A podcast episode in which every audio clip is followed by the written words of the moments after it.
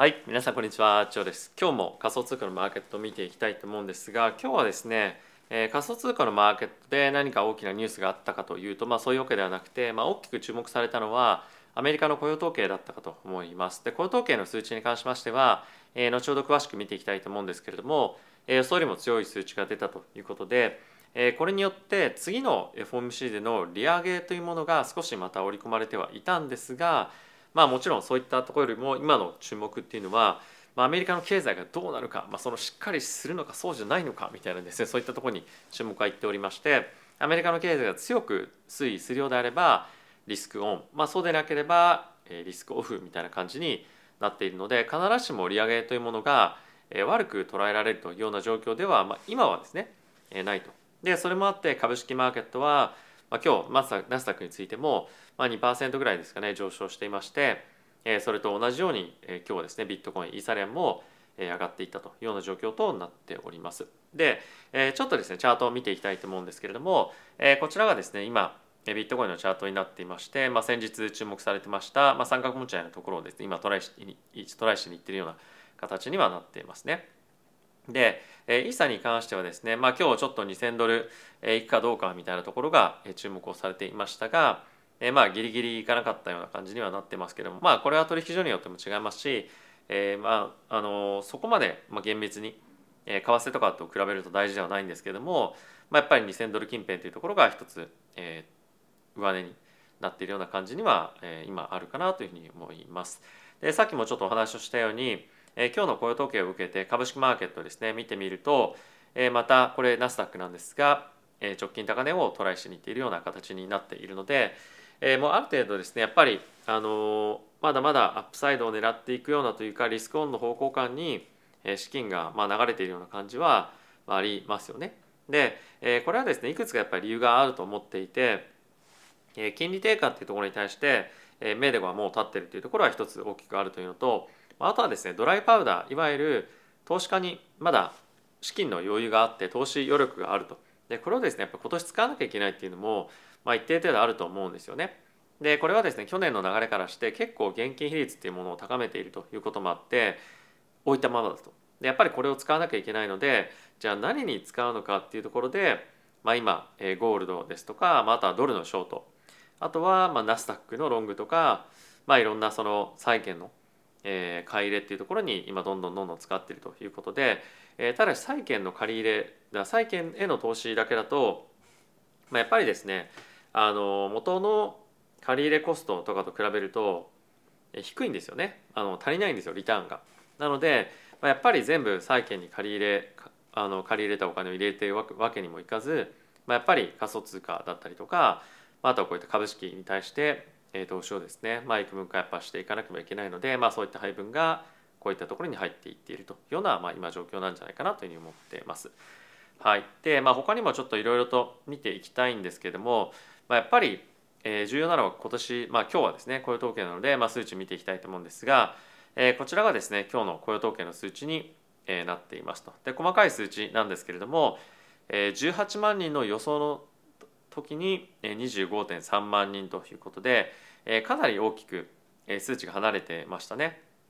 でその一方で、えこの記事にもそうですけれども、まあ、あとはもう一個このウォール・ストリート・ジャーナルの記事にもそうなんですが、まあ、今の肌感覚とだいぶこの雇用統計っていうものが、えずれてますよねと。で今っていうのは、まあ、あのこれまで人を雇用する際にサインアップボーナスを出さなければいけなかったりとか、まあ、その余分に、まあ、通常よりも余分にお金を払わなければいけなかったものがどんどんどんどん必要なくなってきていると。でプラスそれに加えて今ですね雇用の削減のいろんなニュース出ていると思うんですが、まあ、そういったニュースが出ていたにもかかわらず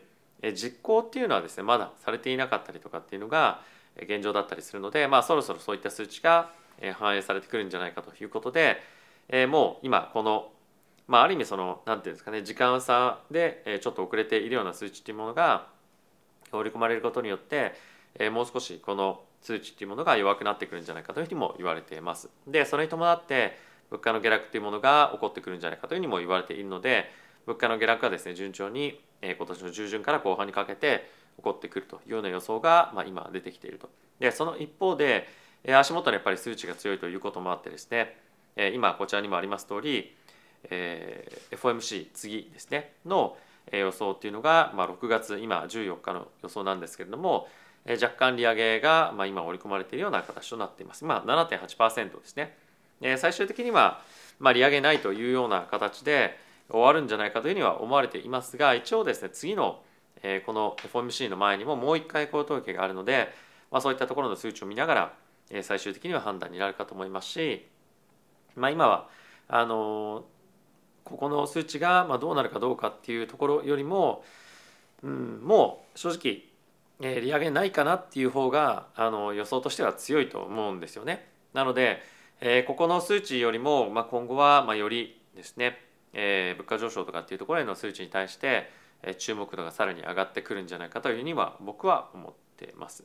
はい、で、えー、他にもですねまあいろいろとマクロの関係のニュースっていうのはあるんですが、まあ、やっぱり今このタイミングで見ておかなければいけないっていうのは、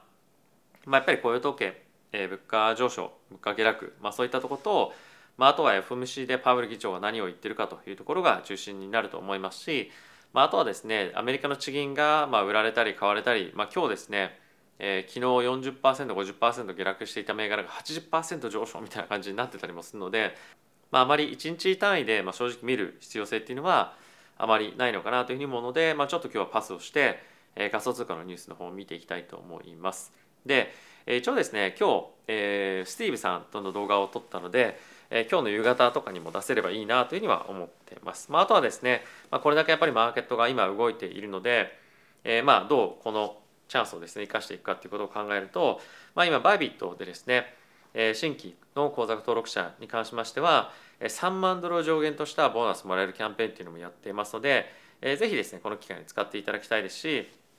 まあ、あとは概要欄の方にもありますズーム X さんの方もまあ、いろいろと初回入金100%ボーナスとかっていうところもやっているので、えー、こういったところをですねぜひご利用いただいて、えー、リスクをですね、まあ、あのあまりリスリスクなしに、え、取れるような環境っていうのを作っていただいて、え、自分の取引をですね、まあ、効率よくやっていただければと思っております。はい、ということでまずこちらの方から見ていきましょう。もう皆さんがどこでもかしこも見ているようなニュースかもしれませんが、まあ、ペペですねの、えー、時価総額これミームコインなんですけどもまあ、1ビリオンを超えたというような、まあ、今状況となってきていますと、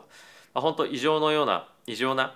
あのー、今市場環境になってきているんですが、まあ、1ビリオンってどれぐらいなのかっていうとマーケットでまあ50トップ50ぐらいですかね。今ちょうどこの瞬間だとトップ40とかの前後にいると思うんですけども今そういったえマーケットのまあサイズにも規模にもなってきているということでちょっと異常ですよね。まあ、あのエープコインとかも今超えてきていて、えー、まああの本当に何だろう何もユーティリティとかないんですよないんですけど、まあ、同時コインと同じで、まあ、やっぱりこれに対して、まあ、すごくマーケットが注目していて、えー、いるということで、まあ、こんな感じになってるんですが、まあ、やっぱりこれだけ動くってことは、まあ、すごくまあお金がまだやっぱりマーケットに余ってるっていうよりもやっぱり仮想通貨に対して注目をしている人たちっていうのはすごくやっぱいるっていうことだと思うので、まあ、これも悪くないあのニュースかなというふうに思っています。でまあ一応そんな中はですね、えー、これがチャートになってるんですけども、えー、まあもう何倍になってるかっていうのをちょっと言うのがあれですけど確かですねえっ、ー、と500ミリオンパーセントぐらい上がってたのかな。はいまあ、ちょっともう何倍だよっていう感じかもしれませんけれども、ね、そんなに感じのチャートになっていてあのもう怖くて入れないよっていうふうにあのここ数週間ずっと言ってる感じはしますが、まあ、それでも全く遅くなかったというようなあのマーケット環境に今あって僕の友人もですねあのこれに投資して1ミリオン、まあ、1億以上稼いだみたいにあの言ってる人もいたりとかするんですが、まあ、ちょっと僕はさすがにですねあのこれに投資することはなかなかできないなとあのいうふうに思ってますので、まあ、こういった銘柄からはあの少しあの足を引いてとか何ですか引いてみながらえー、マーケットをですねちょっと傍観していきたいかなというふうには思っています。で一応ですね他のニュースとして面白いなと思ったのが、えー、今ですね NFT ですとか、まあ、いろんな Web3 関係のですねあの会社の宣伝を、えー、昨年いろんな有名な人たちがしていましたけれども、えー、そういった、まあ、その宣伝してましたよというようなことをですねもう今隠すようになってきていて、えー、オスカー女優の方々に関しましてもえー、さあの昨年ですねある、まあ、NFT プロジェクトコレクションに対して、前その宣伝の活動をやっていたんですけれどもいやいやそれはもうやってませんよみたいな感じで言うようになっていたりとか、まあ、FTX 関係のところでも、まあ、いろんな人がですね、まあ、宣伝をしていてその宣伝した理由も進められたからではなくてあのまあ進められたから進めたいからじゃなくて、まあ、自分の慈善活動に対してお金を作りたかったからですね。あのそういったまあ活動したんだとかいいです、まあ、そういった、まあ、ある意味ちょっと言い訳っぽいような話も出てきたりとかしているので、まあ、やっぱりあの僕がアメリカに行って感じたこともそうだったんですが、まあ、やっぱり一般市民の人たちに関しましてはすごく興味が引いていてでそこに対して、えー、まあ何て言うんですかね。あのアピールしていかなければいけない人たちに関してはやっぱりそういった会社だったりとか、まあ、アセットクラスとの関わりみたいなものは少し切りたいというようなものが、まあ、今ある状況にはなっているかと思います。ただしそんな中でもですねやっぱり仮想通貨の価格だったりとか、まあ、あとはあの投資に関してもまた盛り返してきてるんですよね。なのでこの辺りに関しては、まあ、どっかのタイミングでまた手のひら返しみたいな感じで、えまたどんどんどんどん資金がですね集まってくるタイミングっていうのが出てきてくると僕は思ってますしえそれはですねどれぐらいのタイミングになるかっていうとまあ先日ちょっとあの早めのタイミングで、えー、メンバーシップの方々にお伝えしましたが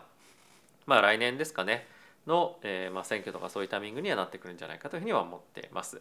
はい、でもう一個面白いなと思ったのが、えー、コインベースのですねえ決算に関しましては予想を大きく上回るような数値ということで、え、今日ですね17%ぐらいの上昇に株式マーケットでコインベースのですね株価が上がっていましたでただしこちらにもあります通り、まあ、やっぱり不安がですねレギュレーションに関して、まだまだ不透明なところがたくさんあるということで、まあ、その辺りの懸念っていうのは払拭されないですよねと。で IPO の時の価格から比べると、えー、今日この大きくジャンプする前で75%ぐらい下落していたと思います。でえー、可能性という観点で言うとやっぱりこの分野って今参入できているところがすごく少ないじゃないですか。参入誰もしたくないよっていう状況かもしれませんが、えー、そういった状況でもあるので、まあ、ひとたびマーケットがあの大きく、まあ、変わった場合レギュレーションがある程度明確になってきた場合、まあ、コインベースがですねやってきているえこれらの取り組みですとか、まあ、そういった、まあ、プレゼンス、まあ、認知みたいなものっていうのはどこのえー、まあ、会社にもですね変えられないような今状況に、まあ、アメリカではあると思うんですよね。なので、えー、本当に長期でこのクリプトのビジネスがアメリカで、えー、広がっていくだろうというような、まあ、アメリカというか世界で広がっていくだろうというようなことを思っている方に関しましては、まあ、長期でこの辺りの株っていうのを持っていくのは、まあ、面白いかなというふうに思うような今タイミング局面なんじゃないかなというふうに思います。まあ、ある程度、えーまあ、そこをついた感じかと思いますし、まあ、あとはもう資金が抜けていくよりもえある程度何かしらファンダメンタルでプラスになるような、えまあ、ニュースというのを探して上がっていくのみなのかなというもので、まあ、ビットコインを買うのもよしコインベースを買うのもまあよしみたいな感じの、まあ、今僕はタイミングなんじゃないかなというふうに思ってます。はい。ということで皆さん今日も動画ご視聴ありがとうございました。えー、ここ最近マーケットまた戻ってきて3万ドルトライするか、えー、イーサに関しては2000ドルトライするかみたいな感じになっていますけれどもまああの直近ですぐそういったところをですね超えていってまた爆発的にボーンと上がるかっていうと僕はそうじゃないと思っているので、えー、値頃感とかっていうところを気にしたりとか、まあ、あとは、えーまあ、三角持ちは上抜けですよねみたいなところの、まあ、話をするよりも、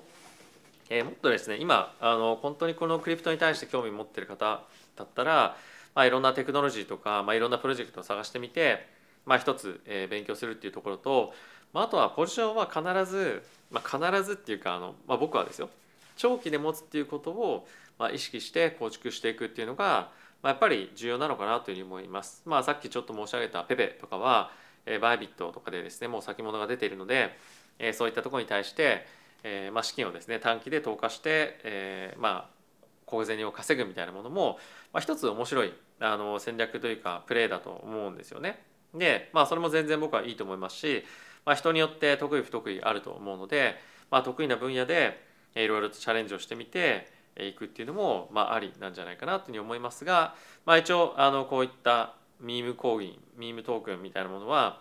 えーまあ、気をつけてですね、まあ、いただければと思いますので、まあ、くれぐれもあの